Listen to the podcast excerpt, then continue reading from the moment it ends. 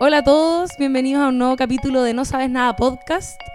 Eh, es un capítulo muy especial porque desde ahora en adelante estamos en Sube la Radio. ¡Eh! ¡Aplausos! Pasitos del bosque. Hay gente nueva que nos está escuchando que no tiene idea de todas estas tallas internas. Ojalá las empiecen eh, a agarrar rápidamente para que estemos todos en la misma.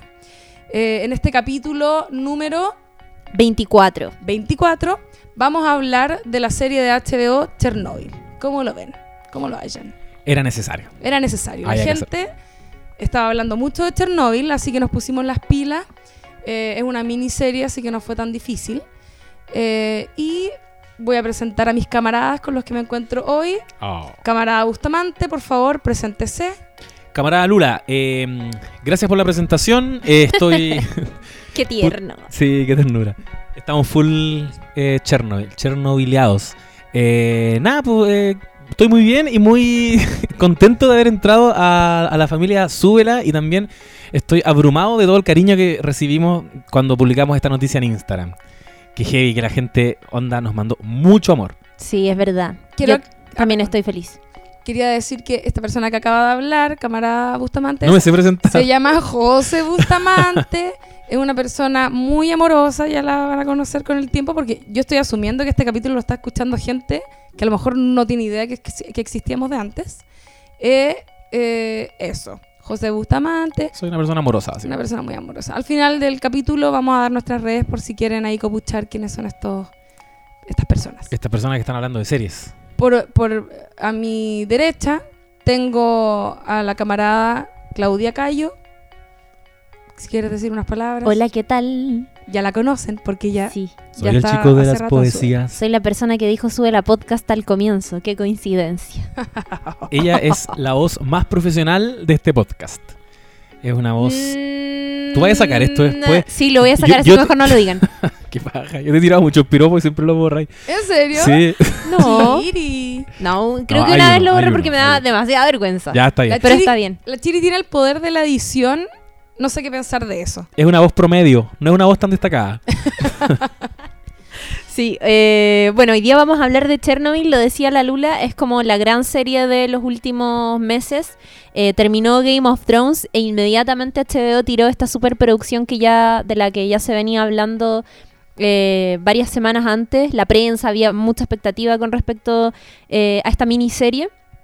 Eh, de solo cinco capítulos. Ya fue emitido el último hace poquito más de una semana, así que estamos grabando este podcast en un momento en que ya está súper ultra digerida por nosotros mismos y también por el, el comentario especializado y la prensa, incluso las repercusiones que tuvo el hecho de que saliera. Así que vamos a conversar sobre, sobre ella. Quería eh, hacer un anuncio para que sepan las personas que se vienen recién integrando a esta comunidad eh, de personas que escuchan este podcast que se llama No Sabes Nada. Los no el- nadites. Los no sabes nadites que le llamamos nosotros y en el que hablamos de series, ¿no es cierto? Eh, y es que nosotros eh, hablamos con spoilers, así que si no han visto Chernobyl, por favor pongan pausa, vayan a ver la serie, vuelven en unas horas más y siguen escuchando para que no... Mira, no es como que tampoco no se sepa lo que pasó en Claro. Chernobyl, pero por si acaso, igual siempre salen cositas que es mejor verlas en el momento y sorprenderse. Mira, hay un desastre en una planta nuclear. Supongo que eso lo saben. Spoiler, Spoiler. Esto pasó en la Unión Soviética. Oye, me encanta que te estás con- tan consciente de que hay gente nueva escuchándonos. Sí, es que es como que, no sé. me- Yo creo que es un buen momento para que nos comenten si vienen llegando recién a propósito de Súbela y están así como, a ver, ¿qué onda esto? No sabes nada, no sabes nada, voy a escuchar. ¿Y, y qué les parece también?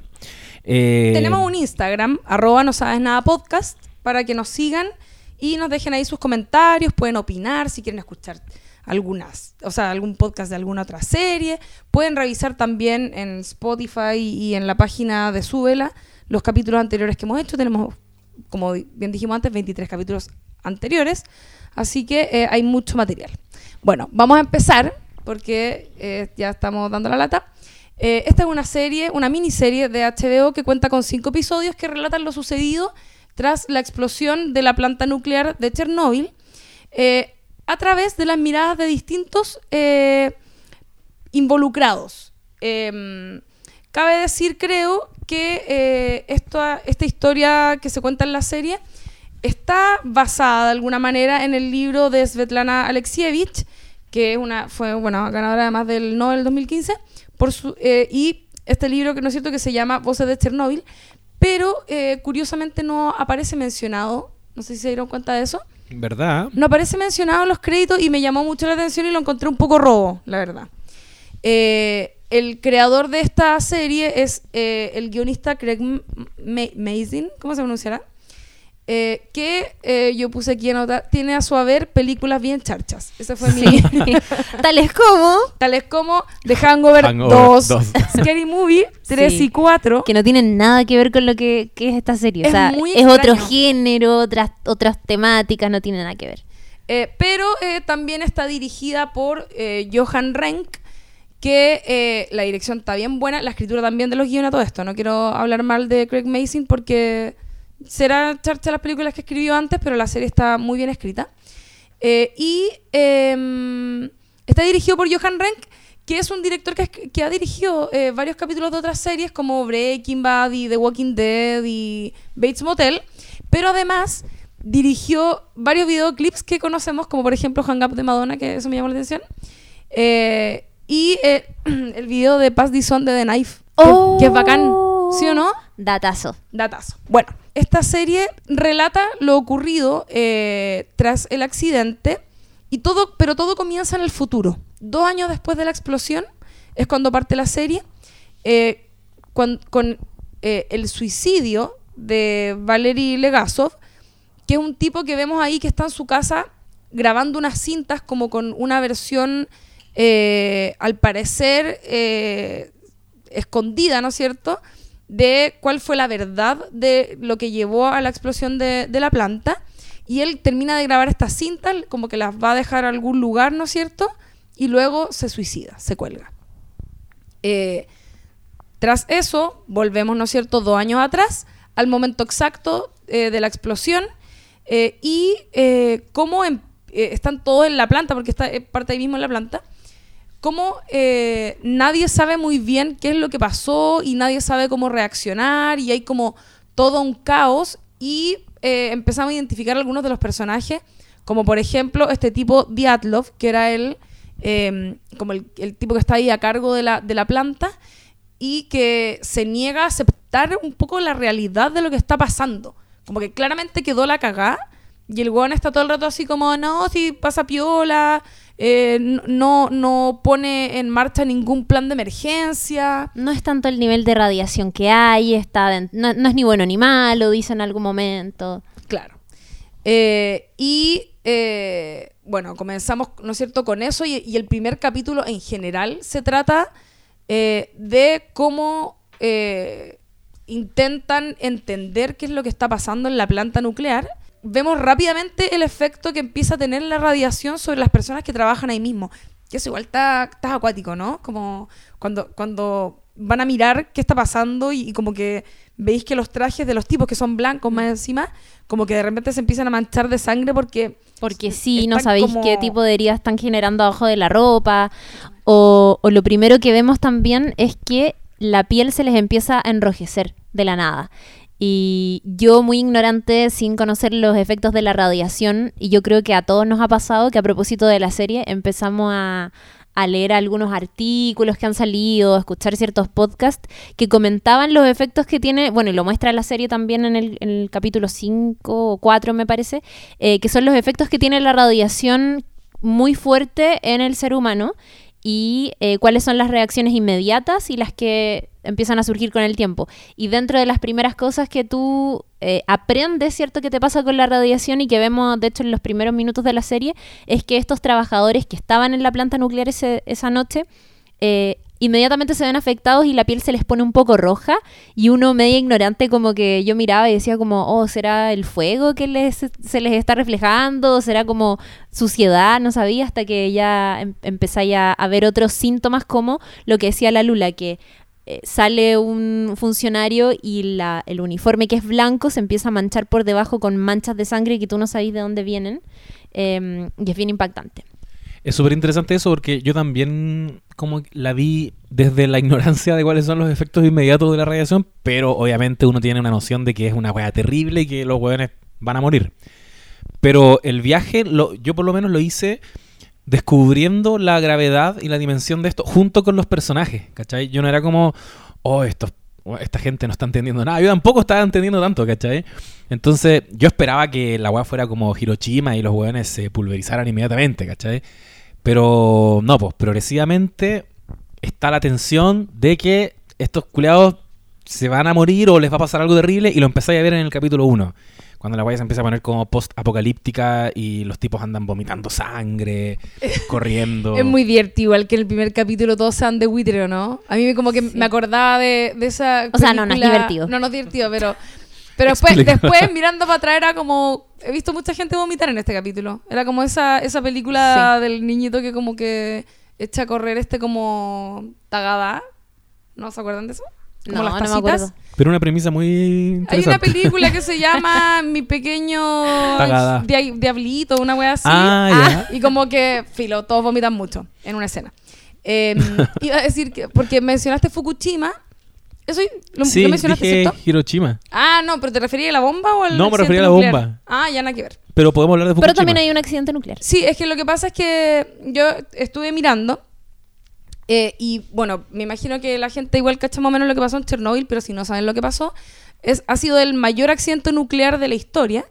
eh, y es, según la escala que mide esto, que es como la escala internacional de accidentes nucleares, está en nivel 7, que es lo máximo, eh, que es el nivel más alto, junto con Fukushima, pero Fukushima eh, como que está considerado nivel 7 como, como global, pero cada reactor o cada weá no tenía como el nivel 7 de, de como de, eh, ¿cómo se dice? Como de, mm, no sé, de nivel de explosión y de destrozo y de Ah, gravedad, ¿cachai? Ujú. Sino que como la sumatoria de lo que pasó en, en ese evento se puede catalogar como 7. Pero en verdad Chernobyl fue una weá demasiado más ágila. Fue más agilada también porque las circunstancias que rodearon un accidente y otro, y en este punto las comparaciones son un poco inevitables, porque eh, Fukushima es mucho más cercano en el tiempo y a Chile le pega súper eh, de cerca porque lo de Fukushima fue a propósito de no el terremoto, sino que el maremoto, porque además era una planta nuclear que estaba muy cercana a la costa. Entonces, eh, en este terremoto gigante que sucede en Japón, obviamente eso tiene una consecuencia directa que es la salida del mar y eso repercute de manera onda súper negativa, ¿cierto?, en, esta planta nuclear. Y a Chile eso le, tomó como bien...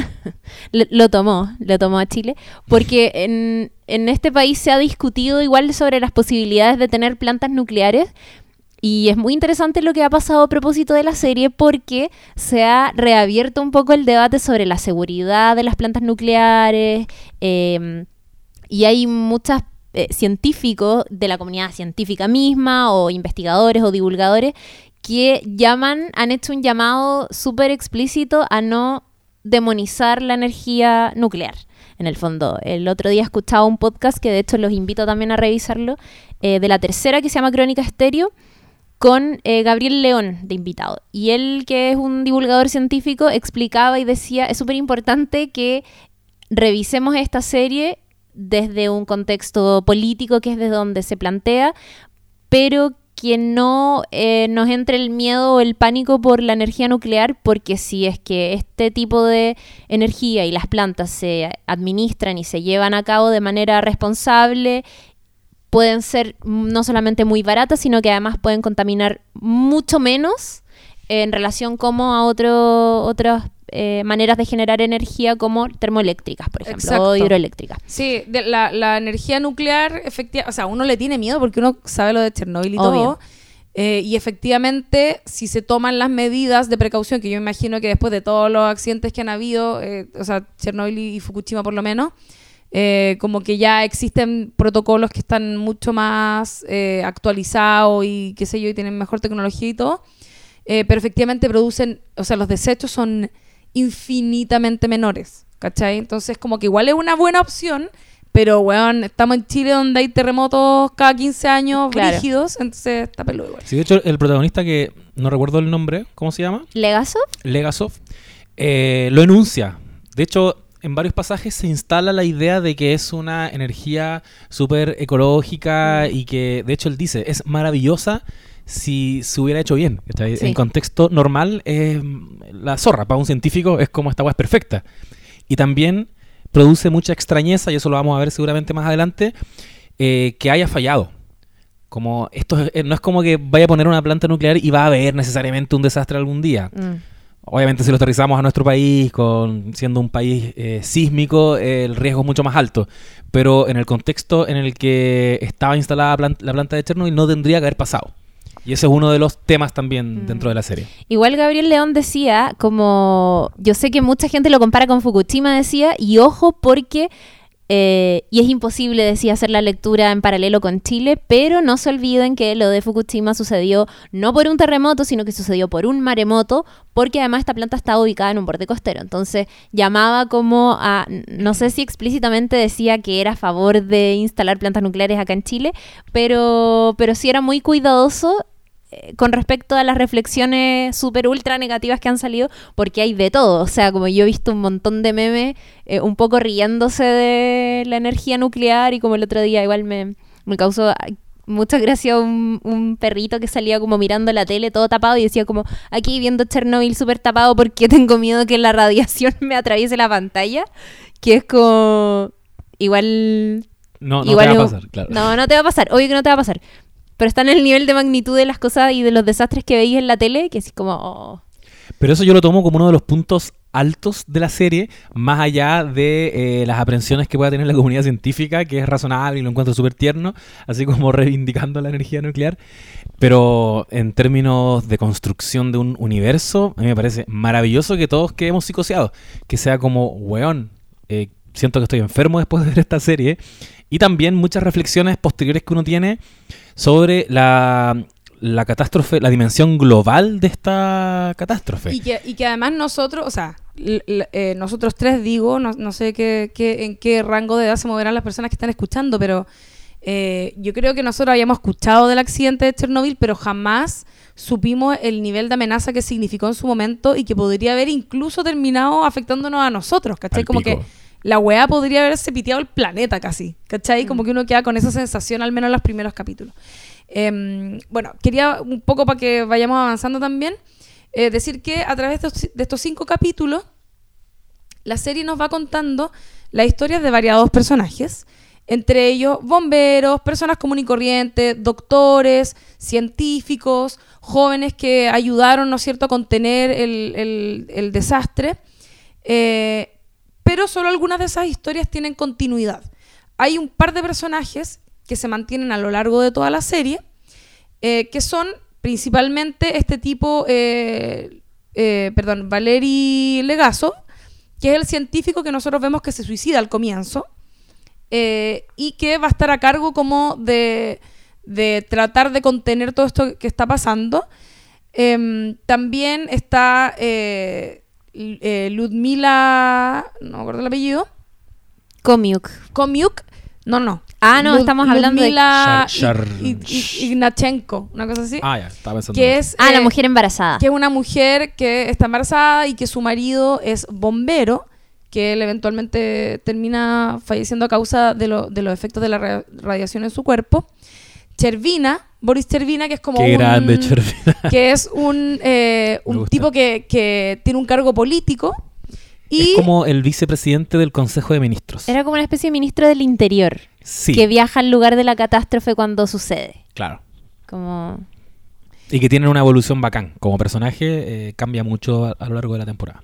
Sí, y, es verdad. eh, y bueno, y esta tipa, Ulana Homiuk, que he querido decir eso todo el día, Homiuk. Dilo, repítelo. Homiuk. Homiuk. Suena bacán. Que es, eh, que es una, una, una chica que, bueno, después eventualmente, eh, hacia el final de la serie, te explican que el personaje de ella pretendía encarnar la participación que tuvieron todos los científicos como sin nombre, entre comillas, que eh, ayudaron a contener el desastre. Eh, yo quiero hacer una pequeña, un pequeño apartado respecto del casting, que encuentro que es la zorra. El actor que interpreta a Valery Luga- Legasov Jared Harris, es ídolo. la zorra. Sí, es increíble. Es muy grande ese weón. La Emily Watson, yo la encuentro paloyo, que es la que hace de Homiuk. Eh, Chervina, que es Papito Stellan Skarsgård, el papá de Sí. El amor de mi vida, Alexander. Su papi. Que sale en Big Little Lies, ¿o no? Sale el, el hijo, sí, po. Sí, No, y sí, el hijo. en... Ay, El amor de tu Chervina vida. es River. Chervina es River. ¿No vieron River? No, yo no, No. he visto River. Yo tampoco. Weón, es una miniserie que está en Netflix, La Zorra, por Hay que favor, verla. veanla. La protagoniza este weón, que es Stellan Skarsgård. Skars- ya, pero él, él también es un reconocido científico en el mundo de Avengers. Ah, no cachaba. ¿No veí? sí. Sale en Thor con Natalie Portman. No, me estoy weando. Y es como un ¿Lo personaje recordaste? muy de comedia. Mm. ¿Es, es el papá de Natalie tanto. Portman? No, no era su papá. Era Ah, como su chucha. era como un Pero era, el- no era el papá, pero era como... Pero Sí. un actorazo. Una figura es el- paterna. Es, Sí. el viejo que sale en Infomaniac también. Sí, verdad. Sí. Infomaniac, No sé verdad. ese weón en La Zorra. Sale, Papeles muy diversos y distintos. sale también en la versión gringa de la chica del dragón, no sé qué chucha, creo. Dragón Bueno, en fin. tatuado. Ya. Ya. Me agrada él. Bueno, Gran casting. Gran casting, pero sí, gran, gran, gran. Y la, la chica que hace de Ludmila, yo la amé. La encontré como hermosa y como que me enamoré un poco. Full ochentera. Y me encanta, la encontré como tan, no sé, su cara así y, eh, y buenas actuaciones, por supuesto. Oye, ¿y Legasov, cómo se llama el actor? ¿Cómo dijimos que se llama? Jared, Jared Harris. Ese weón que sale En en, Mad Mad Men, Men. y muere, se suicida. De la misma spoiler, manera. oye, me han criticado mucho por el spoiler de Breaking Bad. Damn. Aquí hacemos spoiler de esta serie y quizás de otras. No, qué mal. ¿Alguien se Eh, enojó por el spoiler de Breaking Bad? Sí, un par de personas, pero Incluyéndome. decirte que le quito absolutamente importancia a esas quejas porque amigues ha pasado mucho tiempo. Sí, Ya, es como pero- que debería haber, es como cuando después de 50 años las obras que han Sí. liberado los derechos de autor, Claro. Prescribe, como que debería prescribir el, spoiler. totalmente. después de 5 años termina una serie, una cosa Sí, así. estoy de acuerdo. Este actor, eh, serie que lo he visto, el one muere. Ese es el spoiler que voy a hacer. Y sale en Mad Men, sale en The El Crown, Spoiler culiao amplio. sale en The... En el- Ya, pero ¿para qué regaláis spoilers? Detente. Ya, sí es verdad, no, no Ya. sigamos. Gran casting, lo decíamos. Muere. No, Muere. está bien. No, bueno. Eh, Oye, y actores eh, no rusos. No rusos. es una serie que no está hablada en ruso, pero me parecieron curiosas las razones que dio eh, Craig M- Mazin, o yo le digo. Mazin, eh, con respecto a lo que él quería en un comienzo y cómo se fueron dando las cosas hasta que decidió que no quería eh, que fueran rusos. ¿Y A mí dijo? eso igual me perturbó un poco en la serie, no sé, no sé qué les pasó a ustedes, pero mm, Yo creo que si hubiese estado en ruso, me pego un tiro y no la veo ni cagando. Pero ya, es que sí, Porque yo me creo que mucho ver películas, o sea, cosas con otro idioma. ya igual viste Dark y está todo en alemán, pero Dark es increíble. ya, Ah. bueno, en fin. Ya, bueno. Pero, mm, pero eh, hay un podcast sobre Chernobyl que lo hizo HBO y tiene eh, es un capítulo por episodio de la serie. Y él está como invitado en todos y cuenta un poco la trastienda de, del guion y de cómo se fue conectando con esta historia, eh, de cómo llegó a los actores y de cómo empezaron a avanzar con, con la serie. Y él eh, le preguntaban sobre el acento ruso y él decía que eh, a él le parecía que para la gente el acento ruso podía resultar incluso a veces cómico, que me llamó mucho la atención. Complejo argumento. Eh, sí, eh, que podía resultar cómico con muy poco esfuerzo y que en algún minuto pensó, ya filo, hagamos esto con un acento inglés de Europa del Este. La única que lo hacía bien era Emily Watson, digámoslo. Pero a mí me perturbó, y no sé qué les pasó a ustedes, que al principio me chocó un poco que todo lo que sonaba en las radios, todo lo que sonaba en la televisión, o no sé si hay televisión en verdad, em, pero incluso las cosas que veíamos escritas como en grandes afiches o cosas así, estuvieran todas en ruso y todos los personajes hablaban inglés. Como que no me hizo... Yo Se me produce como una desconexión. Sí, se me produjo una desconexión. Yo igual me lo banqué, a mí me gustó la serie y la vi completa, la disfruté harto, pese a todo el miedo que me generó, pero sí eso no me, no me gustó. Y escuché este argumento como sobre el, sobre que te da risa el ruso y pensé como, puta, como el pequeño recordatorio de que esta serie está hecha Sí. por eh, personas de Estados Es Unidos. que Como eso, eso amigo- iba a decir.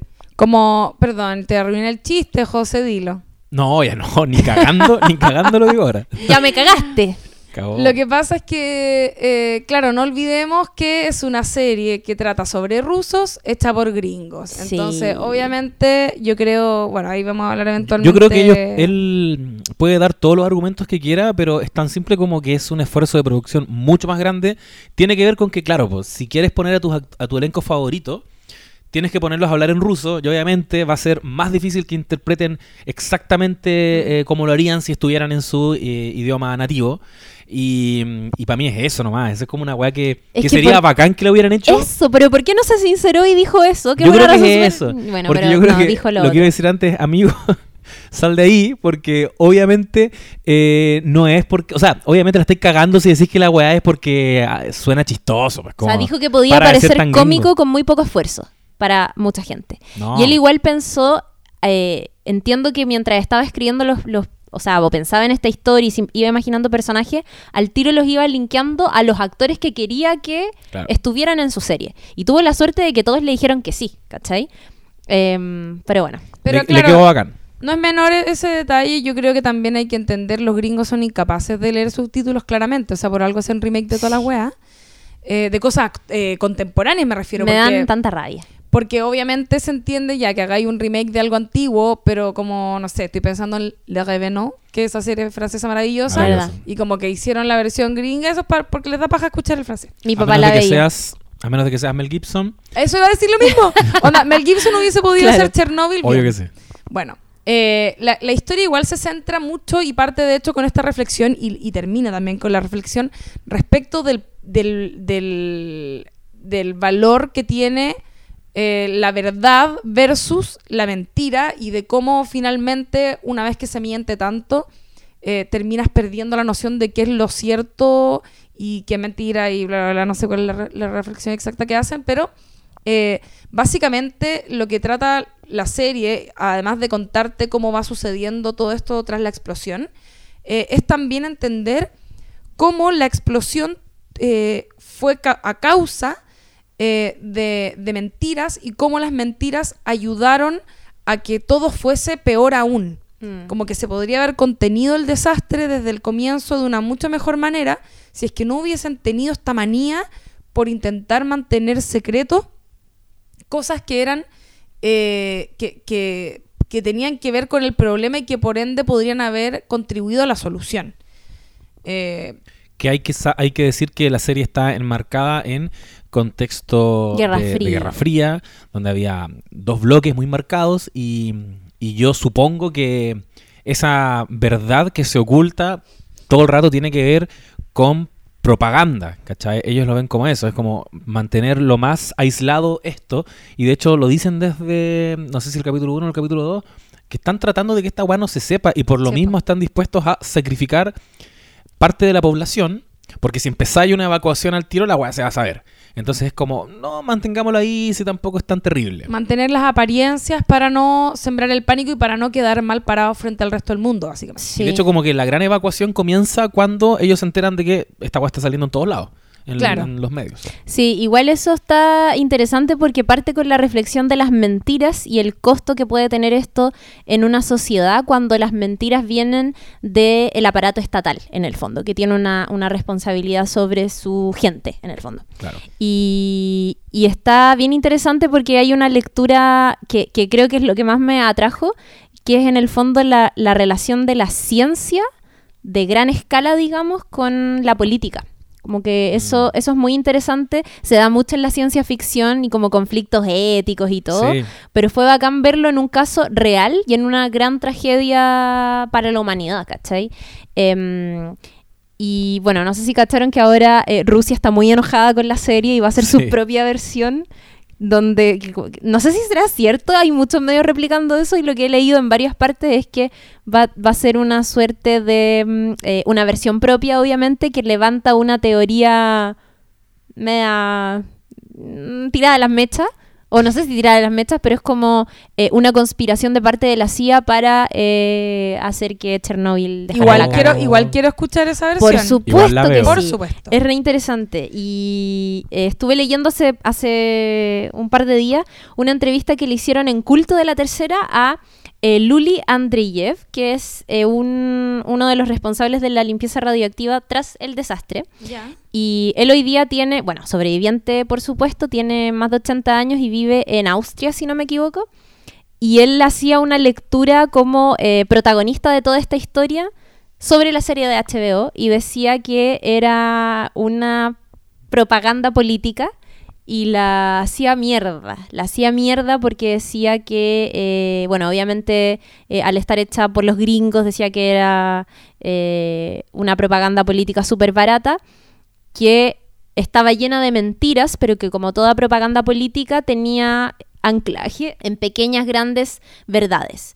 Y de hecho se le preguntaba, la, la postura de él era que... mm, y, y- él hacía toda esta lectura sin incluso ser como un defensor de la Unión Soviética, de hecho, por- muy por el contrario, pero aún así la encontraba bien mezquina con muchas verdades que para él a estas alturas son obvias y de hecho él eh, decía que para él Legasov era el gran culpable de todo esto porque él decía, él era el que sabía desde un comienzo que esto no estaba bien y no fue capaz de denunciar.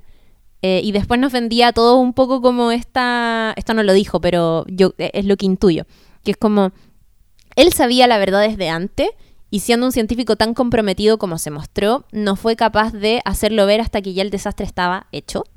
Em, y reivindicaba la figura de Diatlov, que fue lo que me pareció más interesante. Él decía que él tenía documentos y que si quería los podía mostrar, que tenían que ver con... No, Diatlov fue un científico que hasta el último minuto trató de evitar esta catástrofe y fue la historia muy injusta con, con todo lo que le pasó. O sea, si es así, fue mega injusto porque en la serie queda como el villano más villano de la historia. Y casi que se justifica al final porque uno de los de, de estos tres personajillos, lo- los bajitos insignificantes de mierda, como estos eh, hueones así, el Crespo, el Pelado y Diatlov, todo se justifica, chiflados. parece como en que uno de ellos quería un ascenso y el otro quería quedarse con el puesto y entonces el otro quería el puesto del anterior. Claro. Y parece Sí. que por eso al final llevaron esta prueba eh, a cabo, que era una prueba de seguridad, que eso era otra de las cosas que le llamó la atención a, a- a Craig Massin, esta paradoja que el, desa- el mayor desastre nuclear en la historia y uno de los más grandes eh, desastres medioambientales humanos en, en la historia se haya producido a partir de una prueba de seguridad que buscaba todo lo contrario. Como que eso le pareció muy interesante. Y lo conectaba con, y lo conversaba en este podcast, lo conectaba con otras tragedias como por ejemplo el hundimiento del Titanic. Y el buen decía, si tú le preguntáis a alguien qué pasó, por qué se hundió el Titanic, todos te van a decir como no, chocó con un iceberg y eso provocó una, reacción en cadena que pasó esto, esto, hasta que el barco se hundió y murieron tantas personas. Todo el mundo sabe las razones, pero se había dado cuenta que también por la complejidad científica que tenía el explicar por qué se había producido este desastre, porque cuando eh, empezáis a buscar la explicación, obviamente te metís con, con explicaciones del tipo, la reacción química que se produjo adentro del reactor número 4 fue que los iones de no sé qué, ¿cachai? Claro. Eh, y él decía que le parecía muy curioso que a pesar de ser un desastre tan grande, no había mucha gente que sabía las razones verdaderas de esto. Y también porque había habido todo un clima político muy en Guerra Fría y muy de ocultismo por parte de la Unión Soviética con respecto a las razones que también probablemente tenían que ver con su propia eh, responsabilidad en todo lo que había pasado. Y que ese fue el punto de partida para él decir como, esto está muy interesante, esto puede convertirse en un guion valioso, voy a ir por allá. La raja. Oye, em, bueno, quería mencionar que el, ca- el capítulo, habíamos dicho que son cinco capítulos, el capítulo 1 se llama 1.2345, que es a la hora a la que se eh, desata esta mansaca, la, explosión eh, propiamente tal, pero además eh, todo este primer capítulo trata y tiene que ver con lo que decía ahí antes José, que es como la confusión. Hay, toda una, hay todo Sí. un clima como de incertidumbre en el primer capítulo, en que todo es caos, en que ha, ha ocurrido una explosión terrible, pero nadie la entiende porque es algo que no había pasado antes. Entonces, eh, vemos cómo la gente se sale de sus casas, como con la guagua en el coche, a mirar desde un puente. eh, cómo se ve, ¿no es cierto?, que se está quemando la planta y la gente dice como, ay, mira, se ve súper bonito y como que mandan a los bomberos y, va todo el mundo como sin trajes especiales, los mismos hueones que están dentro de la planta no tienen idea eh, de cómo reaccionar, mandan a un tipo que está vestido así con bata a, a mirar si realmente parece que explotó algo o no, y empezamos a cachar que no se le toma el peso a lo que ocurrió. Eso es básicamente el capítulo 1 y de hecho termina con una imagen muy simbólica, que es como cabros chicos saliendo del colegio, o yendo al colegio, no sé qué guay están haciendo, y cae un pájaro, ¿no es cierto?, al suelo muerto, que obviamente entendemos que a causa de eh, la radiación. El segundo capítulo, que se, llamaba, se llama Please Remain Calm, eh, trata, ¿no es cierto?, de cómo eh, Valery Legasov se da cuenta de que aquí está quedando una cagada, está en una reunión eh, con Gorbachev, creo, a esa Sí. altura, y él como que empieza, se sale un poco del protocolo porque no lo conoce nadie, y él como, no, no, no, a ver, estaban tratando de bajarle el perfil a lo que estaba pasando, y él como, no, no, no, onda, aquí está pasando algo grave, es algo grave, es algo grave, y lo terminan mandando a él junto con Chervina eh, a Chernóbil para ver realmente eh, y con sus propios ojos qué es lo que está ocurriendo. Eh, y Valeria apenas llega dice, Juan, acá explotó el núcleo, yo veo pedazos de grafito, aquí que una cagada más o menos importante. Ellos, además, Valeria después lo, lo comenta, pero es como al momento que ellos llegan y están en la ciudad misma, es como Sería. nosotros nos vamos a morir. Sí, po. ¿Cachai? Entonces, de ahí en adelante uno entiende que además todo lo que están haciendo ellos eh, es un sacrificio, o sea, están haciendo algo heroico. Eh, Chervina está cagado de onda, él no tenía idea que estaba enfrentando eso. Papito Skarsgård para la cagada. esa escena, porque al principio era como, no, vamos a sobrevolar el, el núcleo expuesto. Sí. Y después le dice como, hay que evacuar a la gente. ¿Pero por qué? ¿Y nosotros cómo estamos acá? Sí, pues si nos quedan como cinco años de vida.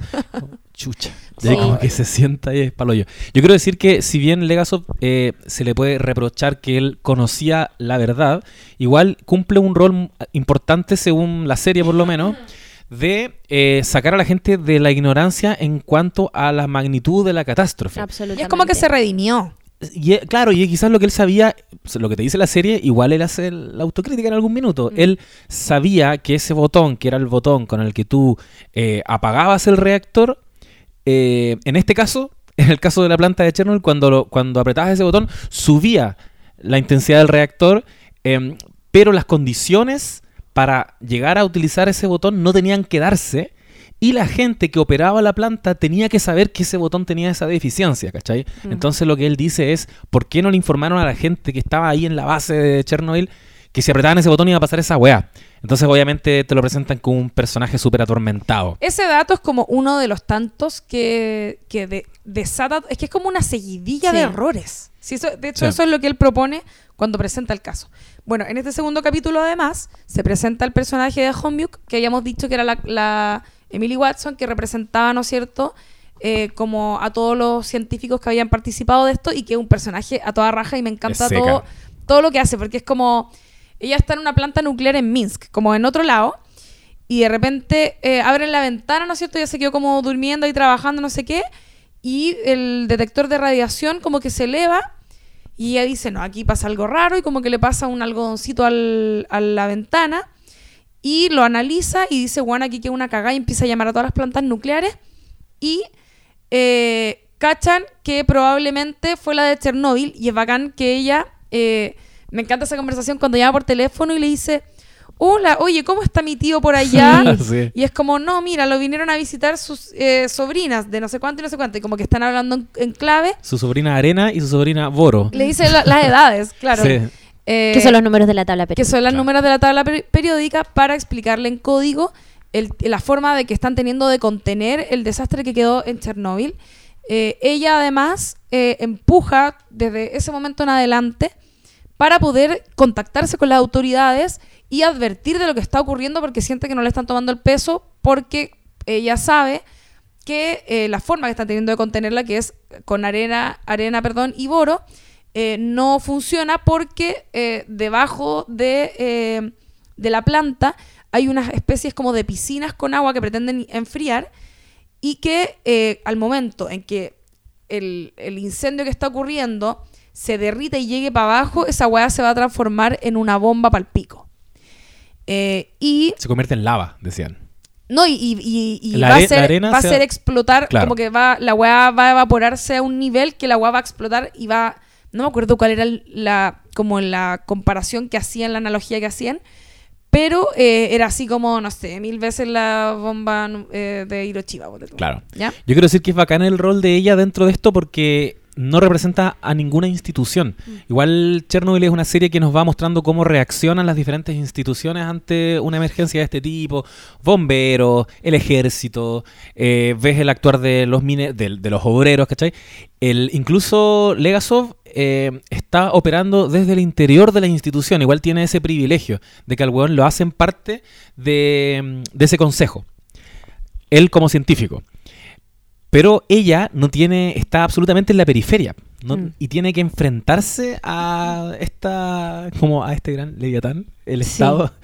Y tratar de meterse y eh, llevar una verdad también que va a aportar y que va a ser clave dentro de todo esto, que es lo que decía Itupo. Que la forma que están utilizando para extinguir el, el incendio, eh, básicamente está empeorando la situación. Es Eh, bacán el, el, perdón, el personaje de ella. No sé si ya lo dijimos que su personaje no es, no es real, Claro. eh, a diferencia de Legasov o eh, Boris Chervina, ¿cierto? Que es este el presidente de los ministros, algo así. Eh, sino que su personaje está inspirado en el grupo de científicos, hombres, por cierto, que eh, fue de gran ayuda para, eh, de, de asesoría en el fondo, en educar con respecto a lo que estaba pasando y ayudar a tomar las decisiones más importantes con respecto a eso. A mí me gustó mucho la presencia de ella. Es un, es, bueno, hay dos personajes femeninos que son importantes, es ella y esta otra mujer embarazada. Pero eh, en el caso de ella me pareció bien interesante porque además todo se mueve en, en ambientes muy masculinos. Toda la toma de decisiones de lo que va a suceder son puros hombres, lo que está en la planta nuclear, todos los operarios eran solo hombres, eh, y son ambientes muy masculinos y ella llega como a romper un poco con eso y de hecho hay una escena que es re buena que es cuando ella va a visitar a una especie de gobernador o al partido y eh, ahí alta caricaturización de eh, Los burócratas. de, de los burócratas del comunismo y que llega, ¿cierto?, donde este, este, esta autoridad y le dice, eh, sé lo que pasó en Chernóbil, así que eh, no me acuerdo qué es lo que le pide, como deme más información o algo así. Y él le dice, no, no ocurrió nada. Él, él no, no me acuerdo si se lo niega o le baja el perfil. Ah, porque están, la, la información oficial es que no es tan terrible. Y si me están diciendo eso. ¿por qué te voy a creer a ti? ¿Cachai? Claro.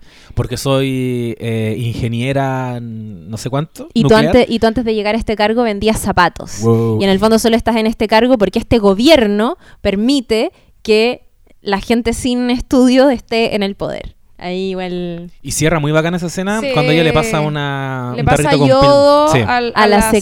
secretaria. que se toma el tiro la pastillita. Sí. Bueno, ella, ella lo, que, lo que quiere hacer básicamente es alertar de lo que está pasando eh, y, la posi- y, y el hecho de que esto podría ser eventualmente letal. Además, en este capítulo empezamos eh, a ver los primeros efectos de la radiación en los bomberos, por ejemplo, mandan eh, al esposo de Ludmila a Moscú. Eh, estos guanes están paloyos, están todos como con la piel enrojecida, como decían antes. eh, y eh, no pueden estar en contacto con gente. Ludmila, yo en mi mentecita la llamaba la, la porfiadita. Porque puta la buena porfía con Sí. es que me, me- Es que quería estar con su marido. Oye, pero me- da tanta rabia, era como que todo lo que le decían que no tenía que hacer lo hacía.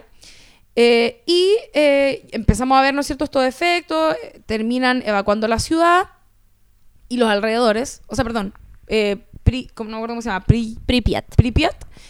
Y em, termina con eh, la, la siguiente misión, en el fondo. Eh, mandan, deciden eh, primero mentir y decirle a, a un grupo de hombres que necesitan vaciar esas piscinas que se encuentran con agua y que les van a dar plata y un montón de cosas.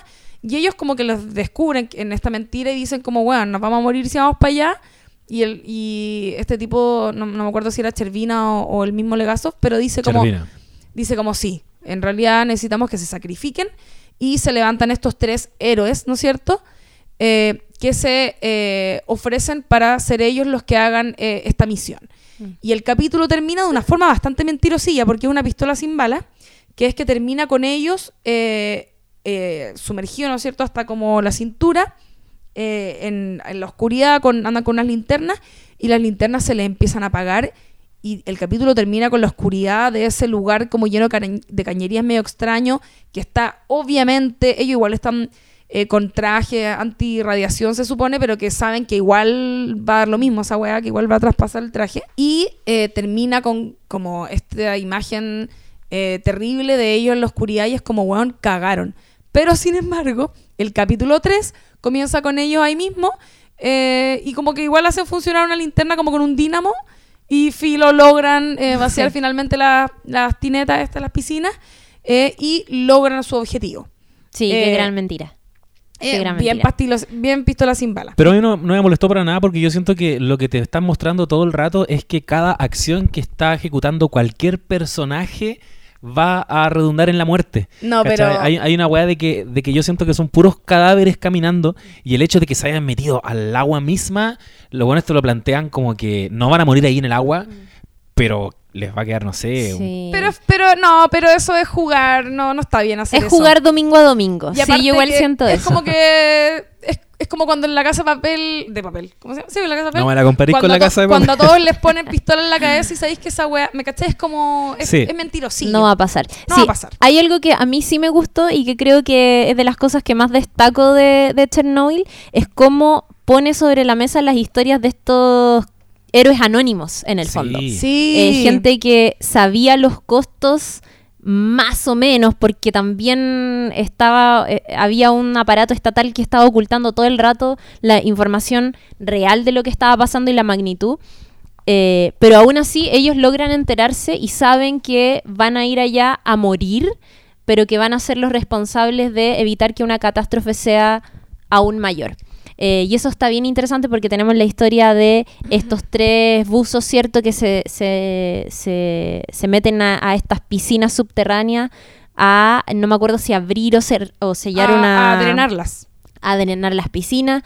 Eh, tenemos también los mineros Sí. eh, y lo mismo, el mismo eh, Chervina que hacia el final de la serie tiene una conversación re eh, importante con Legasov, que es de hecho creo en, entre medio del juicio, cuando él le dice, yo en algún momento pensé que esto, filo, me iba a morir en uno, un año y medio, y cuando vi que eso no pasó, me relajé y dije, me salvé, pero en verdad estoy, estoy mal y me voy a yo morir. siento que ahí es donde la serie, si bien tú podéis reprocharle que sea anti-leninista, que es lo que se ha instalado un poco eh, a propósito de, de- de cómo representa a la Unión Soviética, sí es muy respetuosa con el carácter de una población. Me da la sensación de que esta wea solo pudo resolverse así en un lugar como la Unión Soviética, donde los hueones tienen un sentido de eh, servir al país, ¿cachai? De comprometidos con el proyecto país Sí. Superior y qué es lo que los remueve cuando Chervina les dice, ¿por qué tienen que hacerlo? No es por la plata, lo tienen que hacer la Unión Soviética. porque la Unión Soviética, ¿cachai? Y Sí. Yo dije, puta, igual bien, está bien que te muestren cómo la cúpula política está tomando las decisiones, pero también cómo esas decisiones están afectando al pueblo, a los trabajadores. Para mí fue inevitable hacer la lectura en paralelo con The Americans, que es de las series anda, como que más me han gustado en el último tiempo. A mí me encanta esa serie. Y, y es justamente la historia de dos eh, espías rusos que se van a hacer su vida a Estados Unidos, a Washington, son obligados por la KGB, que es el Servicio de Inteligencia Secreta de la Unión Soviética, a casarse y hacer una vida como si fueran dos eh, ciudadanos estadounidenses viviendo en Washington. Entonces se casan, tienen hijos, tienen una agencia de viajes, qué sé yo. Y eh, mantienen una vida súper de familia promedio, pero por las noches y en sus tiempos libres cumplen misiones que, se les, que les asigna la, la Unión Soviética. Y algo que se muestra tanto en The Americans como en Chernobyl es ese espíritu patriótico muy profundo, pero así de, demasiado fuerte por parte de los, del ciudadano común y corriente en Chernobyl, pero también del que está comprometido en algún pequeño aparato, eh, institución del Estado. Claro. Em, y la KGB también está presente en Chernobyl, pues tenemos estos espías que siguen, ¿cierto? A Legasov y a Chervina, y en algún momento de la serie se dice, eh, ellos te están siguiendo porque eh, está bien confiar, pero es mejor asegurarse a pesar de eso. Y es exactamente así mismo como se muestra en The Americans que funcionaba este servicio de inteligencia secreto, que era tenía obviamente un gran aparataje eh, logístico, eh, de, mucha planificación en, en, grandes así eh, misiones. Em, y fíjate que The Americans también, no me acuerdo en estos momentos si es que se menciona en algún momento Chernobyl porque son más o menos contemporáneas, pero se habla todo el rato de el, esta especie de ocultismo que tenía la Unión Soviética con respecto a ciertos temas, eh, con el uso de eh, armas biológicas, por ejemplo, o con el tema de ocultar esos eh, pequeños grandes desastres que suceden y cómo somos capaces de ocultarlos hasta el final. Entonces, creo que hay dos cosas que se repiten. Una es este espíritu como súper patriótico y el otro es cómo se, se muestra todo este... El hermetismo. eh, eh, sí, el hermetismo de un gran proyecto político que es capaz de seguir hasta las últimas consecuencias eh, a costa de que no, no de no perder, de no, de no perder el poder. Yo quería comentar algo respecto de la serie que a mí, si bien me gustó mucho, eh, yo la veía y decía, ya, muy, muy bonito todo, eh, la dirección de fotografía, una guay increíble, tiene unos colores palpico. Yo encuentro que está dirigida así a toda zorra. Me gustó mucho, mucho, mucho. Eh, está bien escrita. eh, eh, la estructura de los capítulos está bacán. Pero me pasa que siento que la, como que la, la historia está todo el rato tratando de, de contarte la preocupación de un grupo de gente por el futuro, entre comillas, o, al menos siento que esto se sustenta en eso. Es como eh, estamos tratando de contener un desastre porque esto podría acabar con un montón de gente, con un país entero, con un planeta entero quizás. Sin embargo, no hay futuro en la historia. Como que uno no entiende por qué los personajes quieren las cosas que quieren. Uno no entiende la importancia de, de Ludmila con su... ¿Por qué quiere... eh, ¿Por qué ama tanto a su esposo? ¿Cachai? ¿Qué proyecciones tienen? No entendemos por qué eh, Chervina está tan palpico cuando cree, cacha, que se va a morir. ¿Cachai? Como Sí. que siento... Me, me pasó un poco algo con eso, que siento que no se no se contaba nada de la vida personal de los personajes y está perfecto y a lo mejor está basado en una entrevista en las que quizás no ahondaban en eso, ya ahondaban solo en los detalles más técnicos, pero era muy técnico todo, como que los personajes eh, estaban todo el rato dedicados a contener el desastre, que me parece que está bien, pero siento que el lado humano no estaba contemplado en ninguna de las historias. ¿Cachai? Me hubiese gustado saber un poco más de Ludmila en su vida personal, de por qué quería tanto tener una guagua, de por qué amaba tanto a su esposo, de qué, qué pretendían hacer a futuro, eh, o de saber algún dato personal de la, de la vida de Valeri, ¿cachai? O algún dato personal de la vida de Homiuk, que lo voy a decir todas las veces que pueda, ¿cachai? Como era, no sé, tenía pareja, era viuda, era lesbiana, tenía hijos, era una mujer que le había costado mucho llegar a donde estaba. Eh, Valeria igual, era como que no sabía nada de su vida personal. ¿Qué pasaba con él cuando moría? ¿Dejaba atrás familia? ¿Era un tipo solitario, por eso se suicidaba? Como... Me caché como que...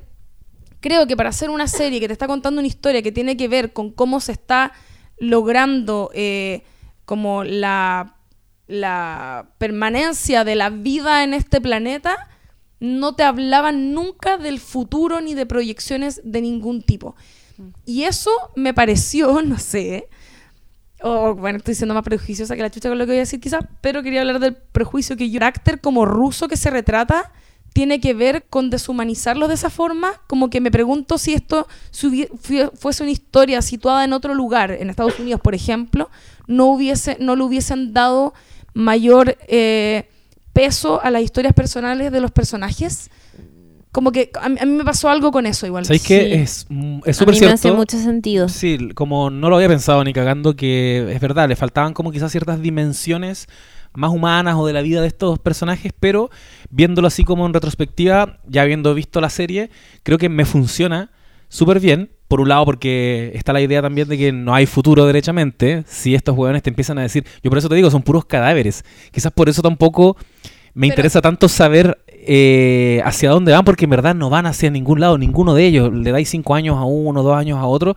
Y por, por reforzar la urgencia dramática que yo creo que está súper bien instalada, de que esta serie es como cómo nos enfrentamos a este monstruo que es la planta nuclear. Y tenemos el tiempo en contra. Eh, y todo lo que tenemos que hablar tiene que apuntar hacia eso, como, bueno, resolvamos esta weá. Y yo sentía que, por lo menos a mí, es- me transmitió muy bien esa, esa tensión. Como están tomando decisiones y yo siento que son decisiones inteligentes, pero fracasaban una y otra vez. Y cuando se enfrentaban a la realidad que era la muerte, era, weón, vas a vivir cinco años más. Tenían una, una actitud que quizás tiene que ver con el carácter que quieren representar de los rusos, pero que es como de cumplir el deber. Es como, ¿sabéis qué pico? Es- esto es una guerra. ¿No te pasó que ningún personaje tenía sentimientos con Onda, el único que tenía un poco era Chervina, que me, me encanta además, que como que siento que los pañuelos blancos están hechos para que un personaje tosa sangre en ellos.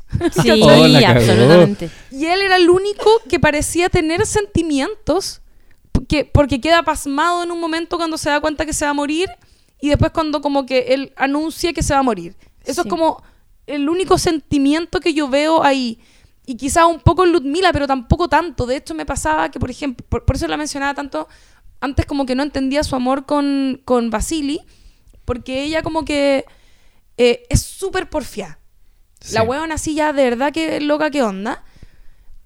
Pero como que uno no como que a mí me daba rabia con ella porque no entendía por qué era tan porfia. Ya es como perfecto, me están diciendo que está haciendo lo imposible por ver a su marido y en un momento ella lo dice cuando traspasa esta cortina de plástico y lo toca derechamente cuando le han dicho todo el rato que no.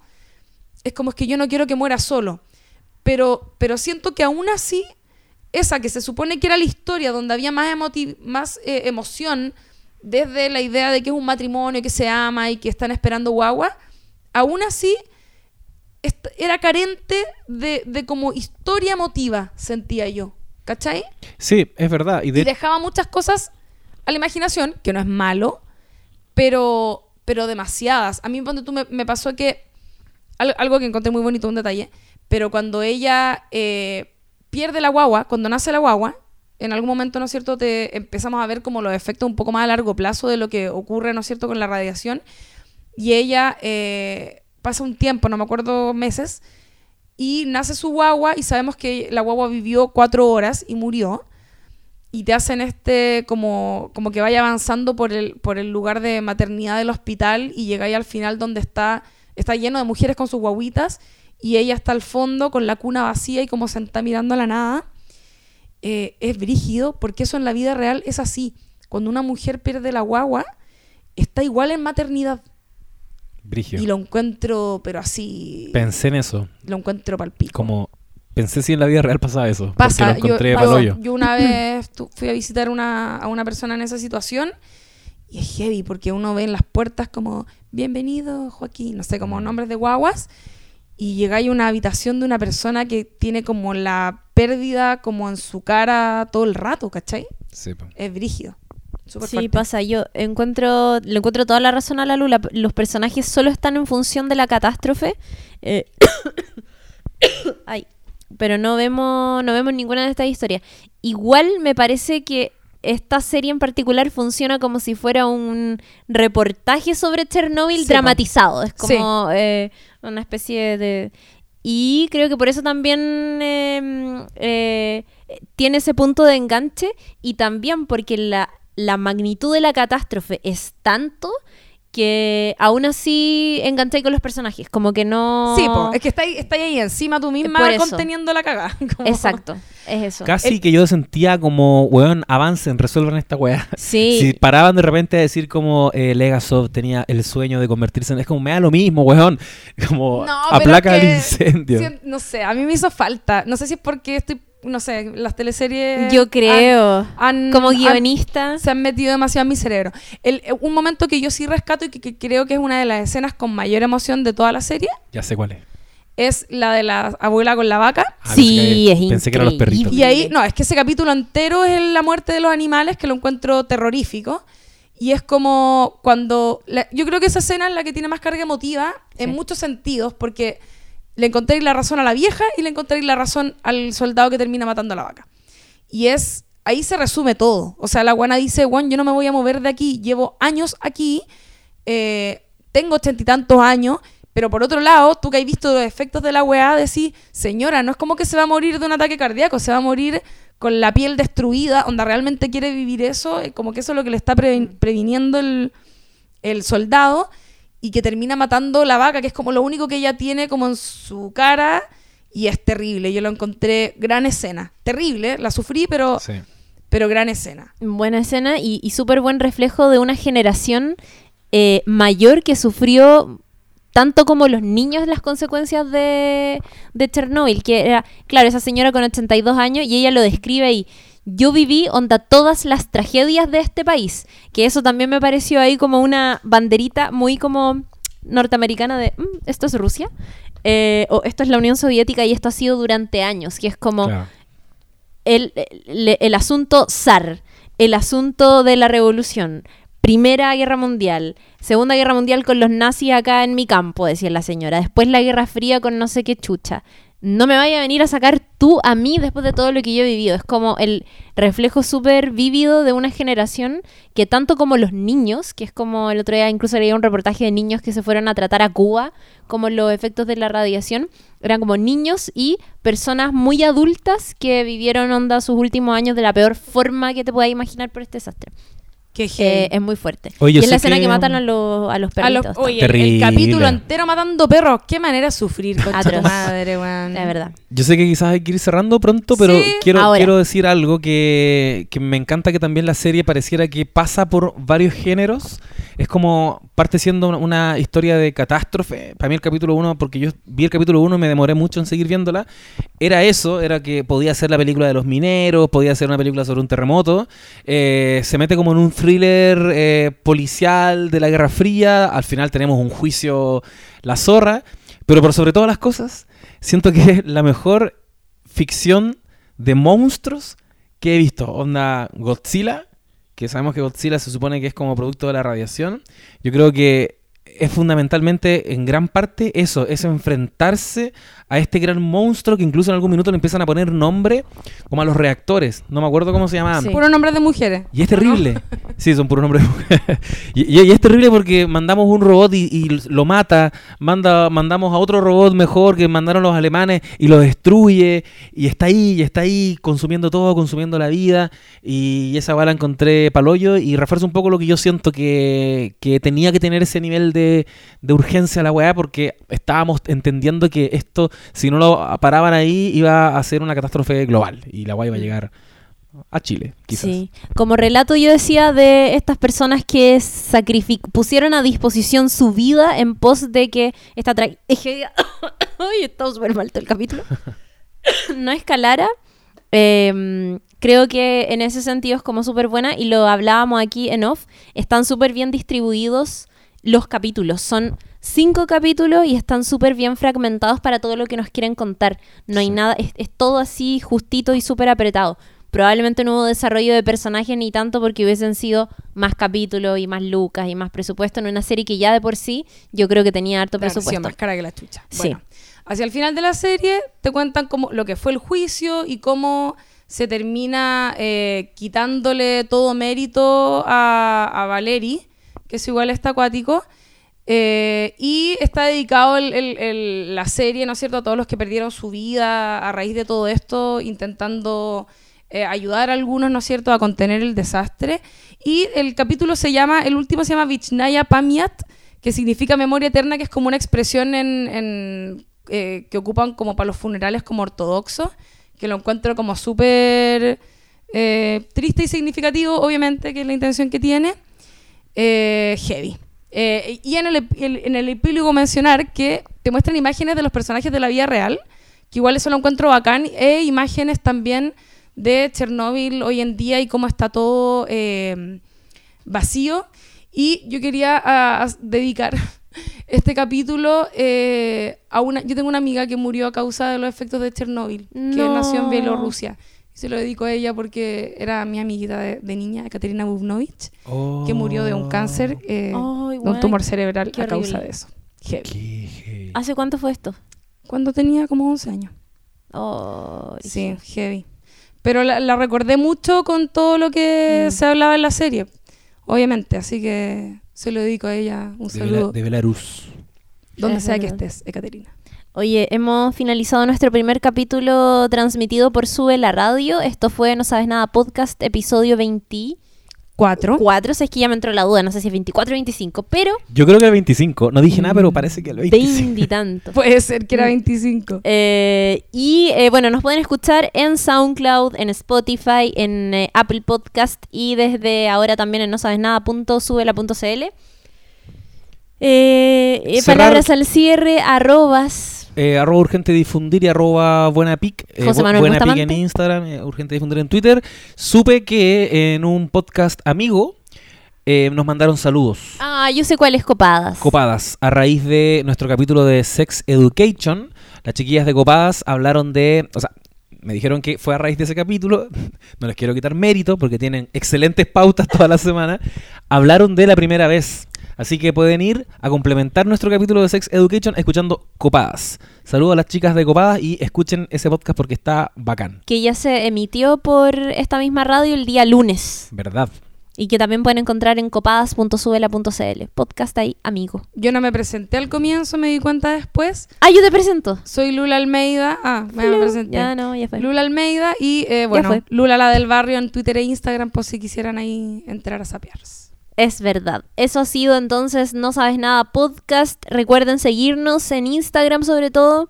eh, no Sabes Nada Podcast. Y por supuesto de recomendar eh, este episodio o cualquier otro que hayan escuchado a sus amigos, mamá, etcétera, etcétera, etcétera.